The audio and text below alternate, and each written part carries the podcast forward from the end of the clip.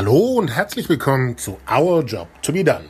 Der Podcast, in dem wir uns widmen den Herausforderungen unserer Zeit, in dem wir gemeinsam mit Experten auf diese Herausforderungen blicken, in dem wir Erfahrungen weitergeben und ja, Impulse erarbeiten, damit diese Herausforderungen uns gemeinsam besser gelingen. Mein Name ist Johannes C. Ich bin der Gründer der Initiative Our Job to be Done.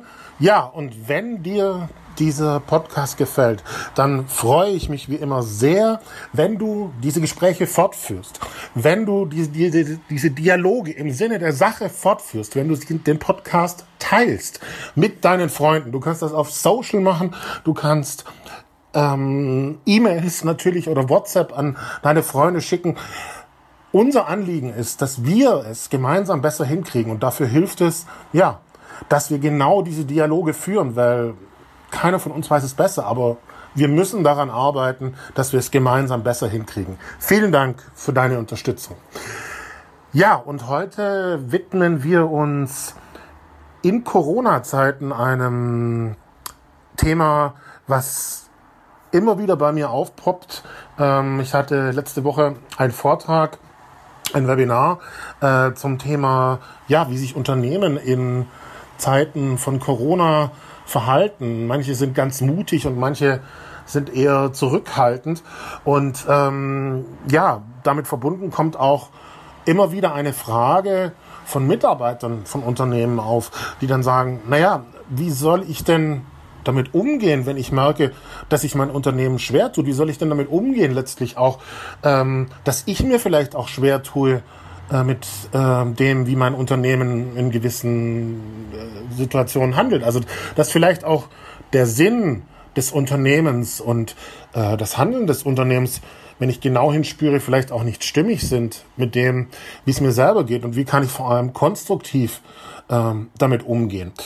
Das ist eine ähm, sehr zentrale und tiefgreifende Frage. Und ähm, ich habe mich mit ähm, Alexander Kluge und Sabine Kluge damit äh, auseinandergesetzt, die seit Jahren das Thema Graswurzel, ähm, wie es so schön heißt, ähm, ja, in die Welt bringen und auch wirklich vorantreiben. Und die beiden haben sogar ein aktuelles Buch geschrieben, was auch der Anlass war, weshalb wir uns getroffen haben. Und äh, das Buch lautet Graswurzelinitiativen in Unternehmen. Ohne Auftrag mit Erfolg. Gerade frisch erschienen. Graswurzelinitiativen in Unternehmen. Ohne Auftrag mit Erfolg. Ja. Und jetzt widmen wir uns ähm, dieser Frage, wie kann ich als Mitarbeiter konstruktiv damit umgehen? Ähm, wenn das die Richtung, die mein Unternehmen einschlägt, nicht ähm, dem stimmig ist, was ich für richtig halte. Was gilt es zu tun? Was ist der Job to be done? Mit Sabine Kluge und Alexander Kluge. Ja, Sabine Kluge von den klugen Konsorten ähm, 25 Jahre Konzerngewächs und seit einigen Jahren äh, gemeinsam mit dem Alexander auf äh, eigenen Füßen unterwegs zum Thema Transformation und damit einem Schwerpunkt, nämlich Transformation aus der Mitte der Organisation. Das heißt, wir möchten gerne Menschen bewegen. Alexander Kluge. Äh, kein Wunder, wenn man gleich heißt, also der dazugehörige Ehemann. Ähm, seit mehr als 25 Jahren unterwegs als Begleiter in äh, Transformations- und Change-Projekten. Ähm, besonderes Augenmerk immer auf dem Thema der vernetzten Zusammenarbeit, ja, und seit äh, einiger Zeit, seit einigen Jahren gemeinsam mit Sabine unterwegs als Kluge und Konsorten.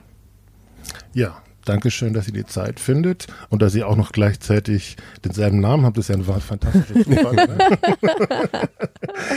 ja, ähm, wir wollen uns genau ähm, diese Veränderung aus der Mitte widmen, die du gerade gesagt hast, Sabine. Und ähm, ein sehr passendes Beispiel äh, dazu ist, ähm, wir sind ja jetzt gerade in den Corona-Zeiten und ich habe vorgestern ein Webinar geben dürfen mit dem sehr geschätzten Markus Reitner von BMW zusammen wo es gerade darum ging, ähm, ja, wie entscheiden sich Unternehmen in Zeiten dieser Krise? Manche gehen ganz mutig nach vorne und andere sind noch im Schockmodus, ja. Und ähm, das war ein ganz, ganz wunderbares äh, Seminar. Also der Markus ist ein fantastischer Kollege, ihr kennt ihn ja auch und wir haben dort wirklich eine sehr, sehr offene Runde gehabt und haben gleichzeitig ähm, immer wieder zwei, dreimal von Teilnehmern ähm, Fragen bekommen, wo sie gesagt haben, ja, ihr zeigt uns, wie es gehen könnte. Ihr macht uns auch irgendwie Mut, ja. Und gleichzeitig muss ich, wenn ich so ganz deutlich hinspüre, auch anerkennen, dass mein Unternehmen sich mit vielen Sachen schwer tut und wirklich nicht nur jetzt im Schock ist, sondern dass es eigentlich schon eine ganz schöne Weile geht. Und dass äh, allein, wenn ich mir das als Mitarbeiter oder Führungskraft eingestehe, das wirklich ein Eingeständnis ist und dass ähm, ich mich dann auch frage, wie kann ich denn das adressieren und wie kann ich für mich selber damit umgehen und vor allem, wie kann ich äh, mit diesem Unternehmen in Zukunft umgehen, weil ich wünsche mir ja da zu sein und gleichzeitig bin ich in einer anscheinend schwierigen Situation und genau dem wollen wir uns widmen. Wie kann eine solche Führungskraft oder auch eine solche Mitarbeiter damit umgehen? Naja, das ist ja eigentlich ähm, was, was in der Corona-Krise passiert ist, ist ja im Prinzip im Zeitraffer das, was wir äh, in einem zunehmend komplexen Arbeitswelt erleben. Das heißt, äh, Corona hat, und da bin ich sicher nicht die erste und die einzige, die das sagt, äh, eigentlich Dinge, Erkenntnisprozesse, Erlebnisprozesse beschleunigt, die in einem viel, viel langsameren Tempo eigentlich schon über, über die letzten Jahre gehen. Und deswegen ist das vielleicht auch für viele so ein Schockerlebnis und vielleicht auch eine Ohnmacht, genau wie du es äh, beschreibst, Johannes, zwischen äh, ich müsste eigentlich tun, ich müsste eigentlich Dinge verändert sehen und verändert angehen äh, und irgendwas lähmt mich. Und äh, ähm, unser Thema ist ja tatsächlich auch, auch, Transformation aus der Mitte. Also da werden wir vielleicht auch gleich noch mal ein bisschen erzählen, äh, wie Menschen sich dann tatsächlich auf den Weg machen können, aber schon auch, wie Führung sich verändert und was es für ein harter Prozess ist. Ähm, das vielleicht mal, äh, mal als kleines äh, Nugget vorneweg, was es für ein harter Prozess ist, anzunehmen, dass ich als Führungskraft eben nicht mehr der Lösungsbringer sein kann in so einer Krise. Was kann ich denn dann sein? Was kann denn dann meine Rolle sein? Und dann werde ich plötzlich zu demjenigen, der irgendwie Freiraum schafft und äh, der irgendwie ähm, äh, unterstützt eigentlich einen äh, schon toten See zu belüften. Und das ist natürlich eine ganz, ganz andere Identität, über diese, die wir sicher gleich auch nochmal vertieft sprechen. Ja, werden. wir sprechen ja ähm, mit unseren Akteuren, äh, die wir ja jetzt selber auch immer gerne vor das Mikrofon zerren für unseren Podcast, ähm, sehr häufig genau über dieses Thema loslassen, das, was du gerade gesagt hast. Ne? Also die Frage ist, ähm, äh, wie kann ich jemanden Mut machen, loszulassen, damit Freiräume entstehen? Für Graswurzelinitiativen braucht man Freiräume. Die entstehen ja nicht einfach ähm, in einem restriktiven, äh, sehr durch Kommando und Kontrolle geprägten Umfeld, sondern sie entstehen eben da, wo Freiräume spürbar werden. Und der zweite interessante Faktor ist, also neben dem gerne und vielleicht können wir das später auch noch detaillierter tun, neben, neben dem Loslassen ist natürlich wichtig, ähm, dass äh, äh, die, die, die Akteure, die wir gefunden haben, ähm, durchgehend sagen, sie hätten nicht gedacht, dass sie so viel Freiräume haben. Also dass es Freiräume gibt. Also wenn wir jetzt über Mitarbeiter reden, auf der einen Seite, ähm, die gar nicht bisher gewusst haben, dass sie Freiräume haben und sie langsam austesten. Und wir haben auf der anderen Seite die Führungskräfte, die eben dieses Loslassen noch gar nicht wirklich komfortabel finden, weil sie auch in einem System stecken, was sie halt ähm, auch äh, zu einer solchen Handlungs- und Denkweise anhält. Also diesen Konflikt auf den beiden Seiten, den, den beleuchten wir recht intensiv. Kann ich voll zustimmen, dass äh, es in diesem Zusammenhang ein Konflikt ist und äh, ein wichtiger Begriff war gerade, den du Sabine gesagt hast, Identität. Mhm. Ja, weil letztlich ähm, hängt dieser Konflikt ja auch mit meiner eigenen Identität als Mitarbeiter zusammen und äh, was tue ich hier, was äh, kann ich beitragen dazu, was hat diese Krise mit mir zu tun und ich, äh, genauso mit der Identität des Systems, der mhm. Organisation. Richtig.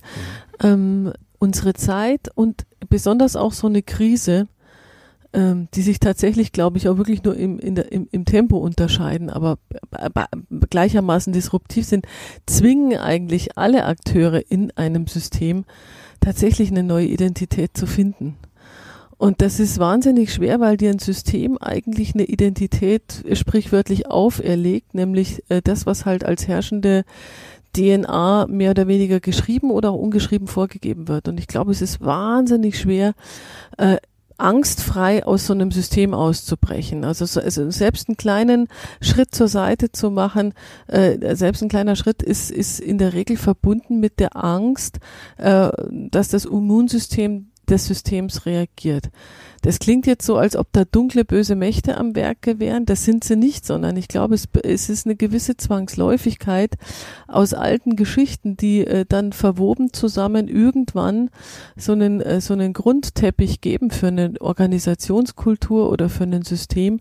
Und da ist es dann wirklich, wenn Menschen neue Identitäten finden, dann ist es äh, ganz, ganz schwierig, auch sich selber da ähm, noch einzuordnen, aber eben auch von anderen äh, akzeptiert und angenommen zu werden. Und deswegen ist das so wichtig und da sind wir dann vielleicht auch nochmal bei der Frage, äh, was ist denn der Job to be done? Deswegen ist es so wichtig, sich zu vernetzen. Deswegen ist es so wichtig, sich zu kalibrieren, in den Dialog zu gehen und sagen, sehe ich eigentlich die Welt richtig oder habe ich einen Knick in der Optik und alle anderen gucken in eine andere Richtung. Ja, wir haben ja oft gesehen, jetzt in der Krise, also wenn wir über Corona reden und über die Zeit, in der wir jetzt gerade leben, dann merken wir ja, dass viele eher nicht neue Identitäten finden, sondern in alte zurückschnappen. Also wir sehen ganz häufig ähm, einen Schritt zurück in der kulturellen Entwicklung von Unter Unternehmen. Ähm, der starke Mann zurück auf die Brücke, wir haben plötzlich keinen direkten Zugriff mehr auf die Mitarbeiter. Wie können wir das irgendwie kontrollieren, dass sie denn wirklich ihren Job machen?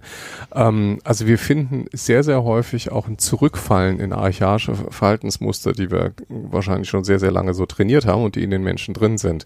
Ähm, also auch den, den Aspekt gibt es in der Krise. Ähm, und äh, das hat uns vielfach schon nachdenklich gemacht. Mhm. Ja, ich glaube, also vor allem das Eingeständnis, was du gesagt hast, Sabine, das hat bereits mit Angst zu tun, die eigene Identität zu, zu finden, ja, als auch wahrzunehmen, ich bin in einer Organisation, wo vielleicht das Thema Identität ähm, mir keinen Halt gibt, sage ich jetzt mal, gepaart noch mit dieser Stufe, wo wir jetzt gerade sind in Corona, wo eher ein Schockmodus eingetreten ist, ja, ähm, und äh, die Frage so nach dem Motto, jetzt hat sich's noch mehr zugespitzt, komme ich überhaupt zum Atmen? Mhm. So, also ich, ich glaube, die Christiane Brandes-Wisberg kennt ihr auch, mit der habe ich auch gepodcastet, ähm, wo wir eigentlich gesagt haben, jetzt ist eigentlich die ideale Zeit, um ehrliche Dialoge zu führen in diesem Zusammenhang, um wirklich mhm. zu sagen, so geht's mir hier, ja. Und wenn es im Kleinen eben auch so ist, äh, dass ich es erstmal im Privaten mache und dann mit Kollegen in diesem Zusammenhang ähm, anzufangen, weil ansonsten kommst du gar nicht zum Atmen.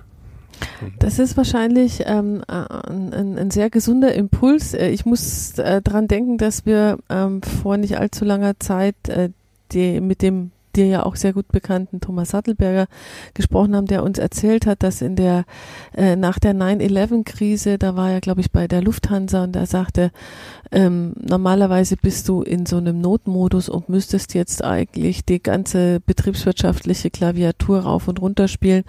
Und er sagt, wir haben uns eigentlich infolge dieses äh, Schockereignisses ähm, viele, viele Wochen immer wieder zusammengesetzt und äh, zu verstehen versucht, wer sind wir eigentlich als Unternehmen.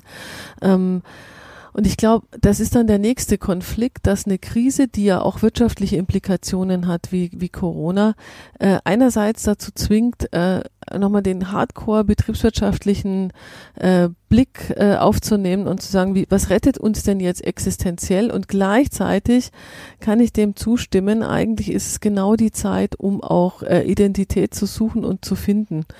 Ähm, vielleicht nochmal ähm, noch einen Gedanken zu unseren ähm, Graswurzelakteuren. Also ein, ein Anlass äh, jetzt unseres Gesprächs war ja auch, dass wir gesagt haben, wir, wir nehmen jetzt ganz konkret das Thema Aktivität aus der Mitte, also nicht von den Entscheidern, sondern von den Kollegen, die äh, sich selbstständig auf den Weg machen, selbst organisiert auf den Weg machen.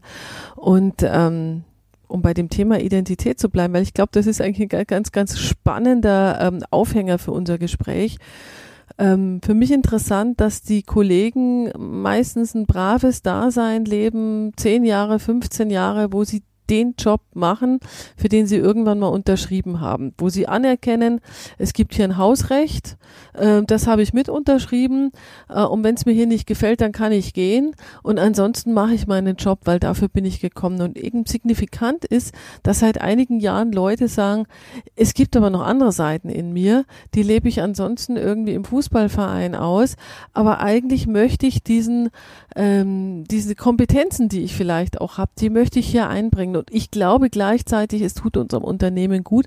Das heißt auch so ein Stück weit dieses Hausrecht zu hinterfragen, verbunden mit Angst und natürlich Thrill gleichzeitig und, äh, und sich trauen, eigentlich etwas ins Unternehmen einzubringen, was vorher Privatleben war.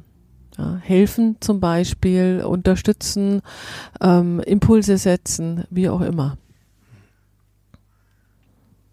Ja, ähm, ich glaube, dass äh, diese Vereinbarkeit äh, meiner Persönlichkeit sowohl im privaten als auch geschäftlichen ein Riesenkonflikt dann im Endeffekt auch ist. Also die äh, kennt ihr die Natascha Zelko? Ähm, mhm. Female One Zero arbeitet mhm. mit Tijen zusammen, mhm. hat äh, einen wahnsinnig ehrlichen Podcast dann auch gemacht, wo sie gesagt hat, ja, wir, wir reden die ganze Zeit über New Work, New Work, New Work. Mein größtes Problem ist, äh, wie organisiere ich äh, meinen Haushalt mit, äh, mit meinem Freund, der auch Kinder irgendwie hat? Wie managen wir das? Wo, wo, wo kommt's Geld her? Und wie verhandeln wir das die ganze Zeit untereinander? Das ist doch die Realität im Endeffekt. Und das muss ich alles, egal ob ich hier im Büro gerade sitze oder ob ich irgendwie mit dir einen Kaffee trinken gehe oder ob ich vom Laptop ausmache, das ist doch das, was in mir stattfindet im Endeffekt. Und das äh, passt auf der anderen Seite, äh, muss, muss ich am Arbeitsplatz einfach nur funktionieren. So. Mhm. Also da gibt es einfach eine Diskrepanz. Naja, aber die, die Diskrepanz, ähm, die, die gibt es ja schon länger, ja. Also die, die ist ja in der Diskussion rund um New Work auch immer präsent. Also wenn wir uns dann zurückberufen, und das tun ja auch viele deiner Gäste, wenn man mal wirklich zurückdenkt, was hat denn eigentlich der Bergmann gesagt? Da gab es ja einen starken gesellschaftlichen Aspekt äh, da drin. Also das müssen wir schon zusammendenken. Und dieses, dieses Zusammendenken des, der, der privaten Herausforderung, des gesellschaftlichen Auftrags, aber auch des ganz simplen simplen, schnöden, ein Drittel der Zeit brauche ich eigentlich, um meinen Lebensunterhalt zu verdienen. Ähm, das, das gehört tatsächlich zusammen. Ja. Ich glaube allerdings, dass wir in der Diskussion heute ähm, um, um diese Themen, die, die Vermischung oder sagen wir mal zumindest das, das Blending, ja, es ist ja nicht eine Balance, es ist ein Blending, über das wir da reden, von Arbeits- und Lebenszeit, ähm, dass ich glaube, dass das einen ganz neuen Ruck jetzt durch die Corona-Krise bekommen hat. Ne? Also mhm. das ist ja jetzt durchaus auch spürbar für alle. Am simpelsten, weil wir mittlerweile, glaube ich, alle wissen, wie die Wohnzimmer und Esszimmer unserer Gesprächspartner aussehen, in denen sie sitzen, wenn wir Telefonkonferenzen und Videokonferenzen haben. ja. Mhm. Äh, und äh, passend dazu ist es ja auch so, dass ähm, ihr sagt auch passend zum Buchtitel, ähm, also es geht aus der Mitte heraus. Mhm. Ich brauche gar nichts den Auftrag, wohingegen äh, ich sag mal so ein bisschen mein Eindruck vor Corona war, ähm, wenn es nicht irgendwie von oben einen Schutzengel gibt, sei vorsichtig, mhm. sage ich mal, war jetzt mein mhm. Eindruck. Aber mhm. ihr sagt ein klar, ganz klarer Aufruf, es geht. Mhm. Ja, du brauchst wahrscheinlich ab einem gewissen Punkt, das ist ja die, die These, die wir schon vertreten, ähm, geht es wahrscheinlich nicht weiter ohne das wir sagen ungern Licht von oben, dieses Thema oben. Oh, Schutzengel ist schon mal ganz schön, ja, finde ich. Ja, genau, aber ja? Schutzengel wäre, also der Schutzengel muss natürlich irgendwie Einfluss haben, ja, also, ja. oder um es zu sagen, es ist ja nicht negativ über Macht zu reden. Ja, selbstverständlich hat jemand Macht, der ein Schutzengel ist.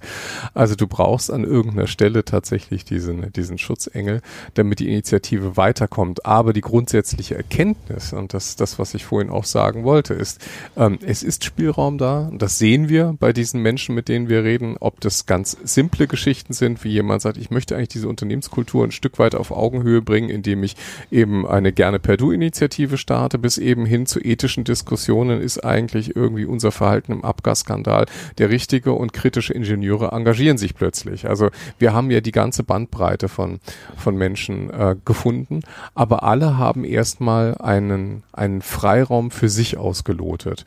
Und ab irgendeinem Punkt kommt die Schutzengel-Diskussion, ja.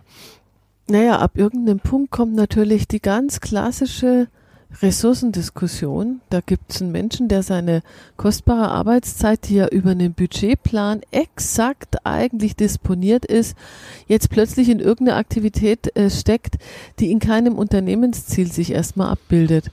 Und ein ähm, Organisationsentwickler würde sagen, das ist erstmal ein Fehler im System. Also das, äh, das ein Fehler, den man eigentlich jetzt irgendwie eliminieren muss oder man integriert ihn irgendwann. Und im Prinzip äh, zwischen diesen beiden Polen oszillieren die allermeisten Graswurzeln, die wir auch oder ja Akteure, die wir auch kennengelernt haben, nämlich dazwischen einerseits wollen wir ganz gerne in den Regelbetrieb rüberkommen, weil das, was wir tun, ist gut fürs Unternehmen und für die Menschen im Unternehmen.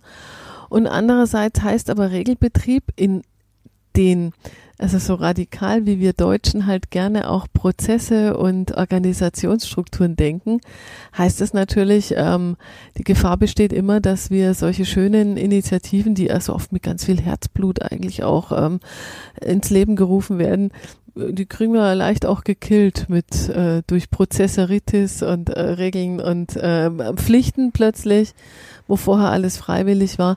Und das ist, glaube ich, momentan auch für viele Graswurzelinitiativen echt ein Suchprozess. Wo, wo wollen wir eigentlich hin? Also die, der größte Traum wir würden ganz gerne anerkannt werden, einen Schutzengel haben und Freiraum kriegen, ist gleichzeitig der größte Albtraum, weil das ist der Tod der Graswurzelinitiative. Dann bist du ein Projekt oder irgendwie eine Konzerninitiative. Und das ist äh, natürlich ein heikler, ein heikler Grad, den die da alle gehen. Mm, ja, und gleichzeitig kenne ich ein konkretes Beispiel aus einem Konzern, wo mit sehr, sehr viel Herzblut die Graswurzelinitiative betrieben wird und die aber genau unter einem solchen Feuer im Moment gerade mhm. stehen ähm, und äh, das ähm, oftmals dann indirekt kommt, wie dass die dann schlechter bewertet werden und so weiter.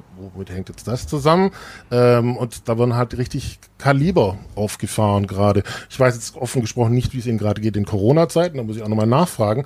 Aber das war, weil die mich dann auch gefragt haben, was können wir denn machen? Und da habe ich gemerkt, äh, den wird gerade richtig heiß. Mhm. mhm. Wir hatten ein, ein interessantes Gespräch mit äh, der äh, Initiative Grow to Glow von Siemens.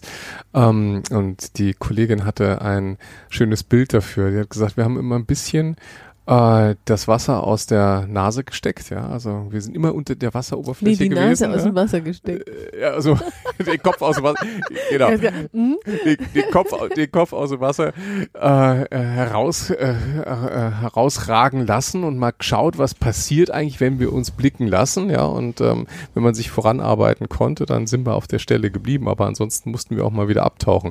Und unser Gefühl ist derzeit, wenn wir einige Situationen in Organisationen sehen, dass viele viele abtauchen müssen. Ja, also dass sie wieder ein wenig auf Tauchstation gehen, dass sie in ihren Mitteln und Aktionsspielräumen beschränkt sind. Ähm, das glaube ich ist schon auch eine Erfahrung, die sehen wir jetzt gerade bei, wo das Pendel wieder ein bisschen zurückschlägt hin zu dem starken Mann auf der Brücke.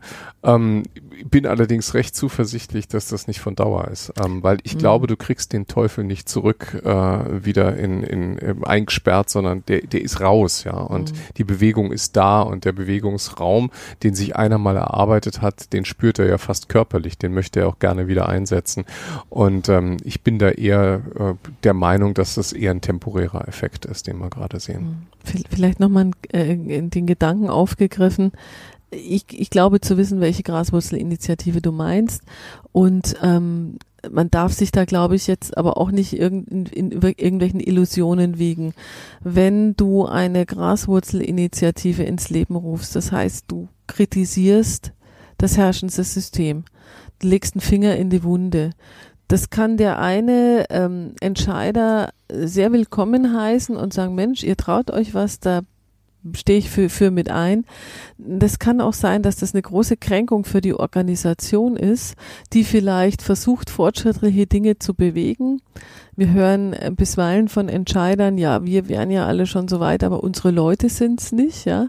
Das heißt, äh, viele Entscheider haben ähm, gab es gerade eine aktuelle Studie von, äh, von der Heike Bruch hier vom Lehrstuhl für Leadership in, äh, in St. Gallen zusammen mit H.R. Pepper, wo auch nochmal diese Diskrepanz rauskam im Reife, in, in der Re Wahrnehmung des Reifegrads, des kulturellen Reifegrads, wenn du die Entscheider in der Organisation fragst und wenn du die Mitarbeiter fragst. Also die Entscheider, die haben in der Regel ein deutlich progressiveres Bild ihrer Organisation, als die Mitarbeiter das haben. So. Auch von sich selbst. Äh, auch von sich selbst. Und jetzt kommen diese Mitarbeiter und sagen, wir, wir erkennen hier einen Fehler im System und wir legen dann die Hand in die Wunde.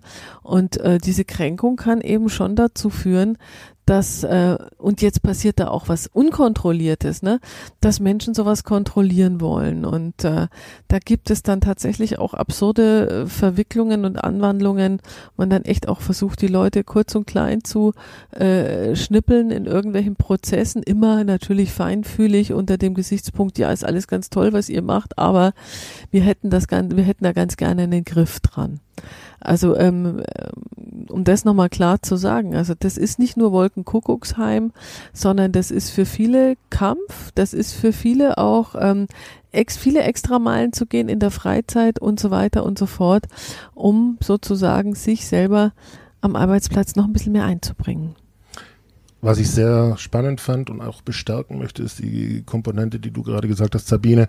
Ähm, Eigenbild ähm, mhm. des Entscheiders. Ähm, also ich habe letztes Jahr äh, eine Konstellation gehabt, wo ein Entscheider, den ich begleitet habe, auch viel technologische Entscheidungen gefällt sind, gerade um, ähm, naja, im Sinne der Zusammenarbeit Dinge zusammenzuziehen, ja, also quasi eigentlich ein neues Betriebssystem mhm.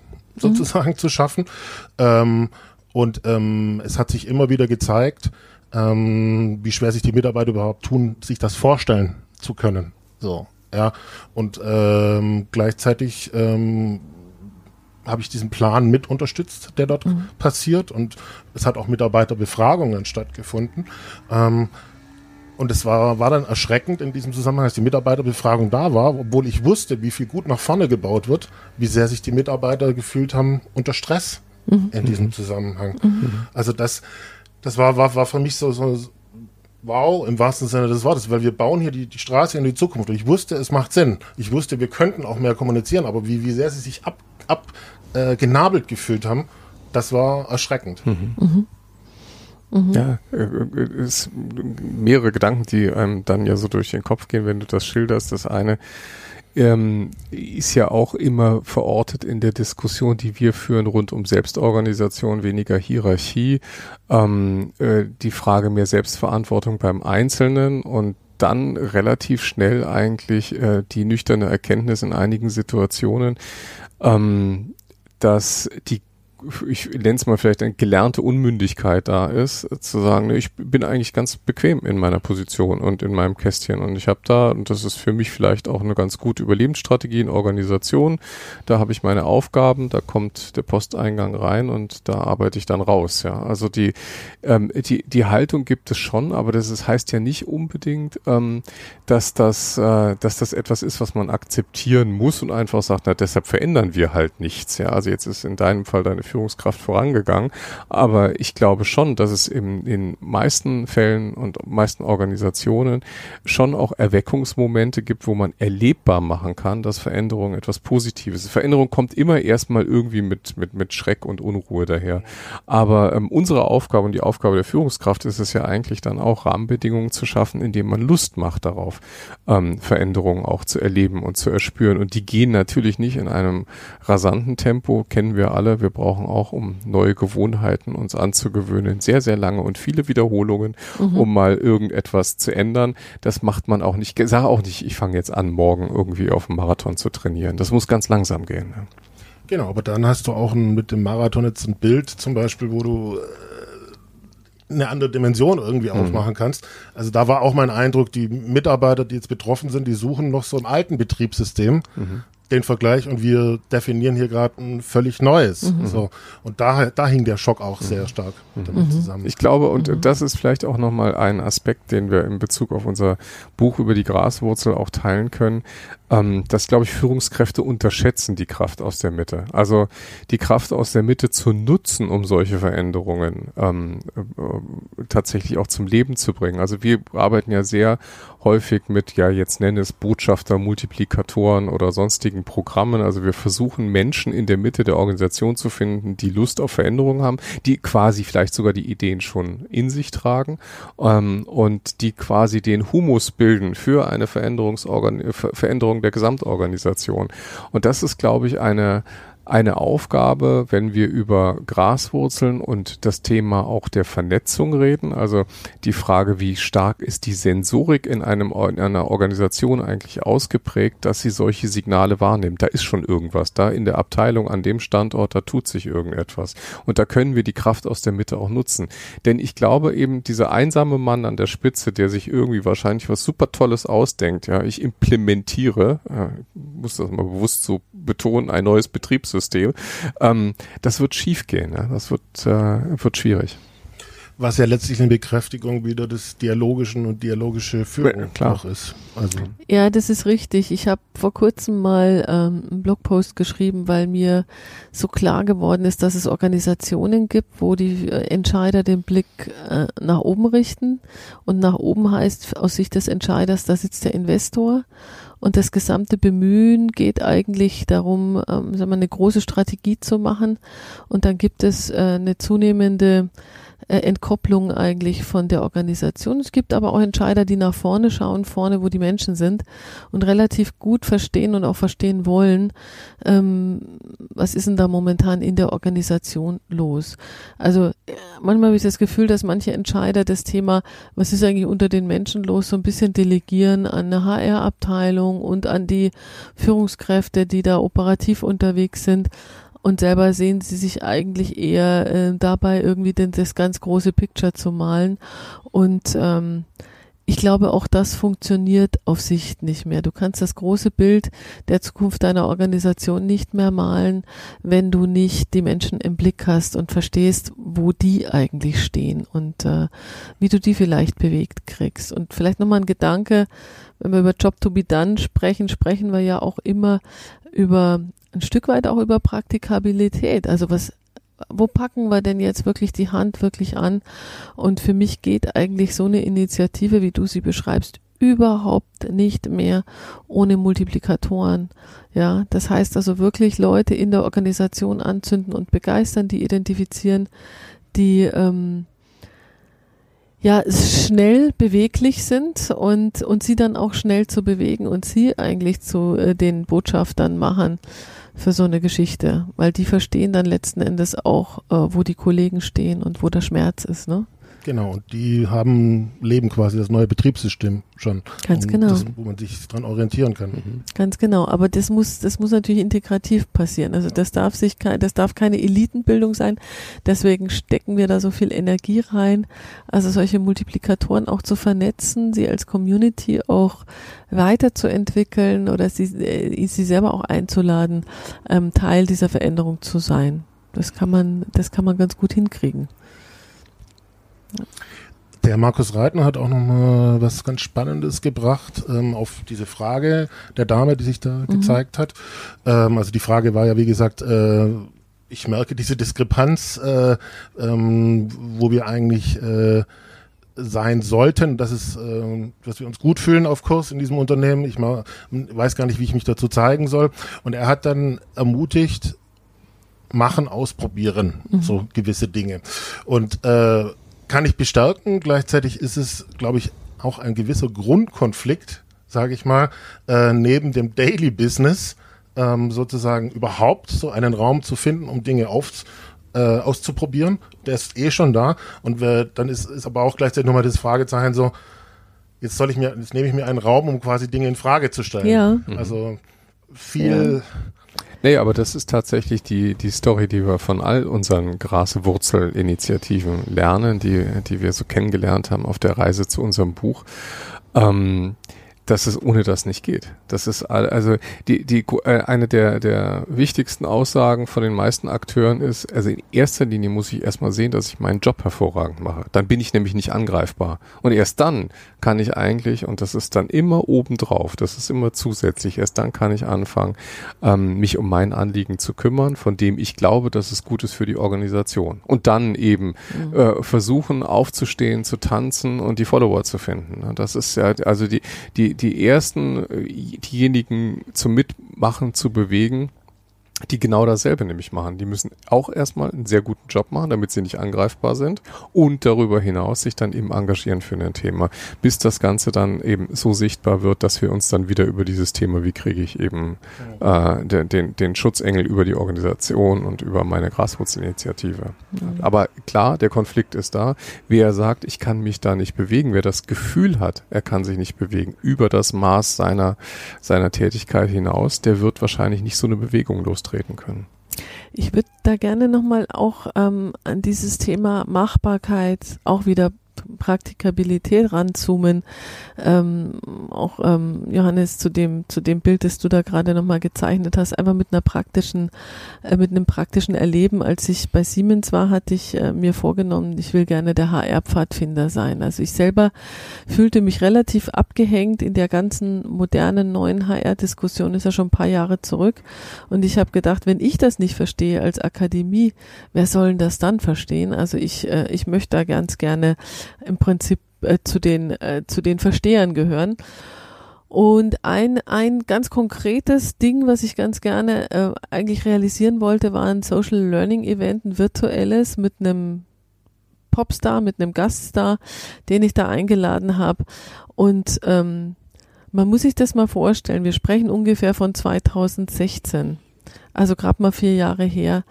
Und ähm, ich war schon eine, eine altgediente äh, Expertin in dem Unternehmen. Und ich hatte einen scheißen Angst, ähm, jetzt eine E-Mail, ähm, damals machte man das noch mehr, auch mal mit E-Mail, an alle Kollegen zu schreiben, wo ich die einladen wollte zum Social Learn Event, weil es gab eben umgeschriebene Regeln, welche Verteiler darfst du für welche Anlässe nehmen. Da gab es sonst immer auch gleich Ärger, wenn du irgendwie, sag mal, an Siemens All oder irgendwas geschrieben hast, da hättest du gleich zehn Stiletts im Rücken gehabt. Ähm, darf ich das überhaupt? Wenn ich das mit meinem Chef bespreche, dann sagt der nein oder es werden 37.000 bürokratische Hürden aufgebaut. Äh, wenn ich das nicht mit meinem Chef bespreche, was gibt's denn dann? Gibt's eine Abmahnung? Gibt's irgendwas? Also eigentlich eine, eine Geschichte, die auch aus damaliger Sicht hochdienlich für die Organisation war, nämlich soziales Lernen, crossfunktional über die gesamte Organisation international hinweg.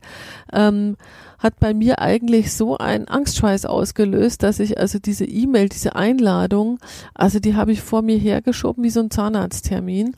Und ähm, irgendwann ähm, habe ich dann halt mal auf Senden gedrückt mit einem Adrenalinstoß. Und es ist dann gar nichts passiert, außer dass sich zig Leute angemeldet haben. Also es kam weder irgendwie ein Vorstand und hat mich gekündigt noch sonst irgendwas.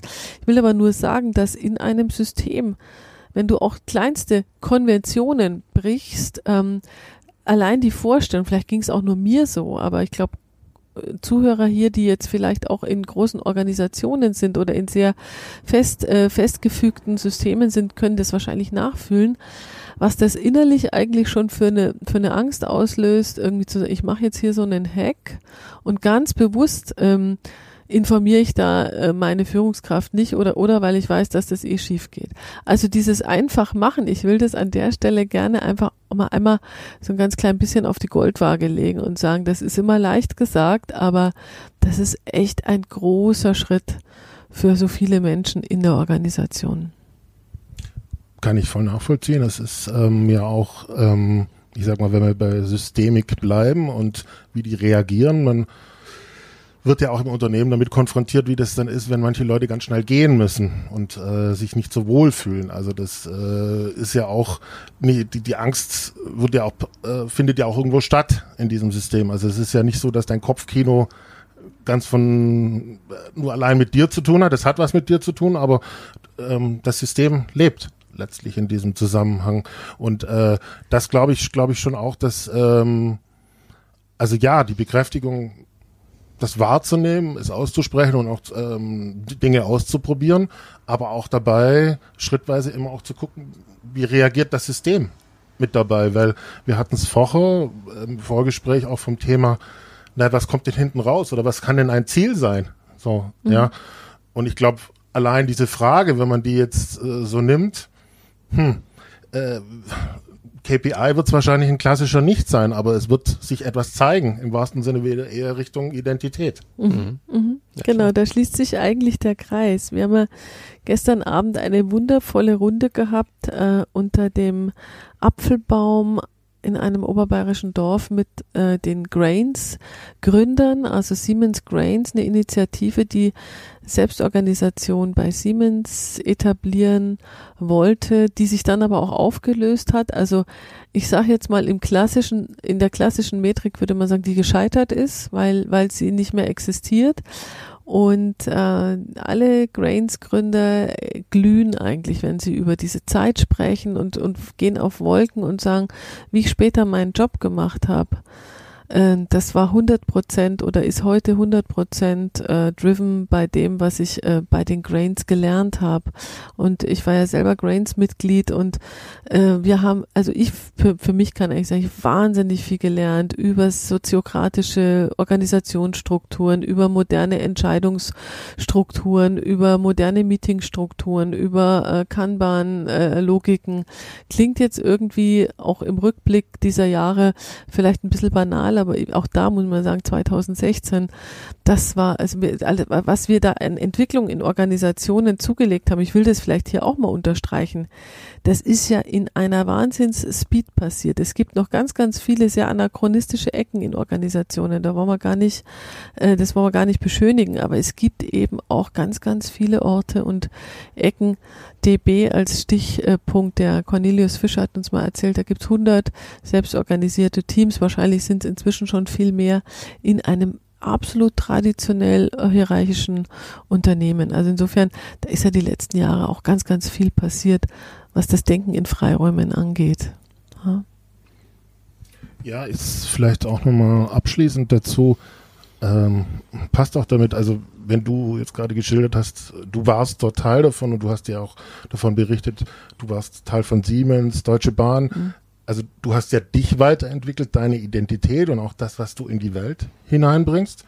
Ja, also ich meine, das ist ja passend zu dem, was ist denn mein Ziel? Ein Ziel, was man vielleicht auch gar nicht so vor Augen hat oder wo man erst recht Angst davor hat, wenn man es nicht kennt. Ich möchte es aber einfach auch widerspiegeln. Also bei mir ist es ja beispielsweise so, ich habe fast zehn Jahre in verschiedenen Konstellationen für Daimler gearbeitet, ja, sowohl im Bereich äh, Kunde als auch im Bereich Veränderung in diesem Zusammenhang. Ähm, vieles, was ich dort mit aufgenommen habe und was davor schon da war über Studium, Arbeits- und Organisationspsychologie, ist heute in Our Job to be Done drin. Ja, und mhm. es ist ähm, erst recht, ich, also es ist ein wesentlicher Teil dessen, was da zusammengewachsen ist. Und auch äh, Menschen, die ich teilweise begleite oder wo Freundschaften da sind, die da dockt das Alte oder das, was man da gemeinsam entwickelt hat, an und dann ist nochmal was Neues dazugekommen, was kann Neues entstehen. So, aber das habe ich erst erlebt auf diesem Weg und ich glaube, dass das auch ähm, ein, ein Bild letztlich auch sein kann, dass was aufgehen kann an Identität, äh, gerade im Vergleich zu, wenn ich am Anfang stehe und es halt noch nicht gemacht habe. Ja, und das ist im Prinzip auch das, das hatten wir am Anfang unseres Gesprächs ja auch schon kurz angedeutet. Wir hatten ähm, neulich ein, ein, ein, ein sehr auch anregendes Gespräch mit einem äh, Graswurzelakteur, der eine Innovationsgraswurzelinitiative gegründet hat und der hatte halt dieses Bild von den Petrischalen ne? und, und die Frage halt, ähm, wie kann ich eigentlich einen Freiraum schaffen, in dem diese Petrischalen entweder gedeihen oder auch nicht, ja, also wie in einem Labor, ja, wir können da mal was ausprobieren und da was reinsetzen und vielleicht wächst was und vielleicht wächst auch nichts. Und das ist, glaube ich, die Aufgabe, die wir heute hätten, wenn wir über Our Job to be Done nachdenken, diese Freiräume zu schaffen, diese Möglichkeiten zu schaffen, damit Menschen angstfrei sich ausprobieren können. Ähm, auch ohne, dass sie Konsequenzen fürchten müssen, dass sie auch die Möglichkeiten haben, Dinge zu entwickeln, die vielleicht scheitern. Und äh, das ist, glaube ich, eine der, ähm, der Erkenntnisse, die, die wir beobachten und bei denen man Organisationen schon unterscheiden kann zwischen sehr restriktiven Regeln, wo diese Dinge nicht möglich sind, und den Organisationen, wo das möglich ist und wo das Neue dann auch wachsen und gedeihen kann. Ja, wir haben auch passend dazu gerade mit dem, wie es mit Our Job to be Done weitergeht, äh, einen sehr, sehr spannenden Punkt, weil es ist ja durch mich entsprungen, so, und es, aber es trägt das Our drin, ja. Und ähm, so wie ich es lebe und wo ich auch wirklich äh, versuche, es jetzt in eine Organisation, in einen Verein und so weiter zu übersetzen, ist es wirklich dann, naja, es ist eine Grundhaltung, wie wir sozusagen miteinander umgehen, wo, wo wir uns einsetzen, auch gerade für Menschlichkeit, sage mhm. ich jetzt mal. Mhm. Ähm, aber gleichzeitig ist es wie es der Mensch dann füllt, ist, ist er. Mhm. So in diesem Zusammenhang. Ja. Und das äh, mag ich, da kommt es dann zum Leuchten in mir, da, da muss ich auch selber gut äh, dann immer in der Führung drin sein, im wahrsten Sinne, weil das ist eine Herausforderung. Aber es ist so ein Geschenk, wie sich das schrittweise gerade rausstellt. Und es ist natürlich vielleicht auch jetzt gerade so mit dem Freiheitsgrad, ähm, das selber in die Welt zu bringen, äh, noch, noch mal mehr Experimentierwiese, gerade was, was da wachsen kann. Mhm. Aber das ist das, wo ich, und ihr kennt ja auch den Marc Frey zum Beispiel, der mhm. sehr prägend mit dabei ist, wo wir uns wirklich äh, dann in die Augen und schauen und sagen, nee, das wollen wir. Ja, mhm. also äh, wir wollen nicht, wir wollen nicht das ausdefiniert, dass, dass du genau das machst, sondern es geht darum, in die, mit dieser Grundhaltung, dass du es zum Leben bringst. Mhm. Mhm. mhm. Sehr schön, dann würde ich sagen, wir runden es ab. Mhm. Ähm, ich wiederhole einfach nochmal die äh, Eingangsfrage und dann machen wir noch sozusagen Quick Summary, was wir darauf haben, mhm. gefunden haben. Die Frage war, ähm, ja, eine Teilnehmerin, die ich hatte äh, bei dem Webinar ähm, zum Thema, wie entscheiden sich Unternehmen auch in Krisenzeiten äh, nach vorne zu gehen oder auch in den Schock zurückzufallen, wo sie geäußert hat, ich merke ganz genau, wenn ich euch, wenn ich dich spüre, Johannes, wenn ich ähm, dem nachgehe, dass da eine Diskrepanz letztlich da ist bei mir im Unternehmen. Und ähm, ich weiß gar nicht, wie ich es adressieren soll. Ich weiß gar nicht, wie ich da ähm, ja allein für mich selber damit umgehen soll, wie ich im Kontakt mit Kollegen damit umgehen soll. Darf ich das überhaupt? Und was können wir sozusagen ähm, ja dieser Mitarbeiterin mitgeben? Was ist ihr Job to be done? Finde Gleichgesinnte Finde ein Mittel, dich gemeinsam mit ihnen zu organisieren. Mach dein Anliegen sichtbar. Ähm, das ist eigentlich eine gemeinsame Klammer, die können wir um Graswurzelinitiativen legen und um die Akteure, äh, denn wenn wir sie nach Tipps und Erfahrungen äh, fragen, dann heißt es immer, das erste ist eigentlich, du musst dir deine Community suchen. Du musst deine Mitstreiter suchen. Und wenn dein Anliegen so singulär ist, dass du keinen findest, dann wird es wahrscheinlich schwer. Aber es ist relativ selten, dass ein Anliegen nur für einen irgendwo brennt. Und wir haben heute alle Mittel, alle Möglichkeiten, ähm, auch die digitalen Möglichkeiten im Haus oder außerhalb des Hauses, um Gleichgesinnte zu finden. Also das ist das erste Gleichgesinnte finden, sich organisieren, Anliegen sichtbar machen und dann schrittweise, schrittweise mehr sichtbar und wirksam werden. Ja, mir äh, fällt da vielleicht nochmal ein poetischer Abschluss ein. Äh, eins der ersten Bücher, glaube ich, von dem Murakami war Gefährliche Geliebte und da hat er beschrieben, dass ähm, wenn, äh, wenn eine, die Zeit gekommen ist, eine Beziehung zu beenden, dann muss man sie beenden. Oder wenn vielleicht eine andere Beziehung da ist, die vielleicht wichtiger ist. Das ist eine sehr, sehr radikale Sicht. Ähm, die muss man nicht lieben und nicht hassen. Aber tatsächlich, glaube ich, ist es auch Aufgabe von Menschen in Systemen, immer wieder zu hinterfragen, gehöre ich dahin? Wir haben alle nur ein Leben. Und ähm, die Lebenszeit ist wahnsinnig kostbar.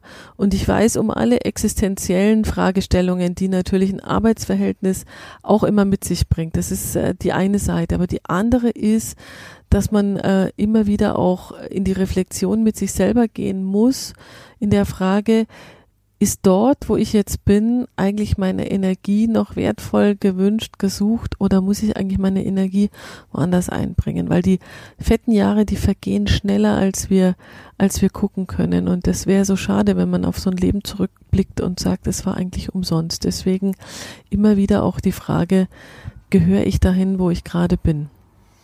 Finde ich sehr schönes Bild. Gleichzeitig möchte ich nochmal was ergänzen. Aus meiner Erfahrung heraus ist es auch, wenn ich mich zeige mit etwas, was mir wichtig ist, eigentlich auch im Sinne von our job to be done. Also wenn ich nicht dich persönlich angreife, sondern ich gehe quasi auf den, die, die gemeinsame Ebene, wo äh, etwas entsteht und ich auch sage, da tue ich mich schwer und ich versuche, zeige mich mit dem, äh, dass ich äh, Lösungen haben will. Ja, ergibt sich automatisch auch, dass sich die andere Seite zeigt. Das heißt nicht, dass es alles golden dann wird, ja, aber ich stehe letztlich in Würde auch dafür ein. Und das ähm, hat bei mir auch immer dazu geführt, dass obwohl ich dann eigentlich innerlich auch eine riesen Hemmschwelle hatte, mich zu zeigen, sich etwas gezeigt hat, wo ich, wo ich vorher noch nicht gesehen habe. Und dann war es ähm, auch durchaus möglich, noch eine Weile lang miteinander zu gehen. Mhm. Es ist aber auf der anderen Seite auch so, kann ich auch als Beispiel sagen, das Thema Daimler äh, war für mich ein innerer Tod. Ja, mhm. also das war wirklich so,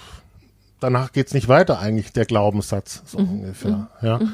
ähm, also letztlich im Endeffekt beides irgendwie. Ja, manche Dinge sollen nicht mehr sein und manche Dinge ist es auch wert, drum zu kämpfen. Unbedingt, unbedingt. Aber darüber bewusst zu sein. Hm. Genau. Darum geht's. Ja. Genau. Und das, das Bewusstsein, das macht dann auch wieder die Freude. Mhm. Also das ist, weil dann, dann bin ich ganz bei mir und trotzdem mit dir im Kontakt. Ja, und ähm, ich glaube, dass das auch so, so ein bisschen ein Schlüssel zur, zur Identität ist, zum, mhm. zum Glücklichsein so. Mhm. Ja, schön. Sehr schön. Dann bedanke ich mich bei euch und. Dankeschön, dass wir da sein durften. Genau, danke. Dass, dass ich da sein durfte. ja, stimmt. Dann bis bald. Bis bald. Bis bald.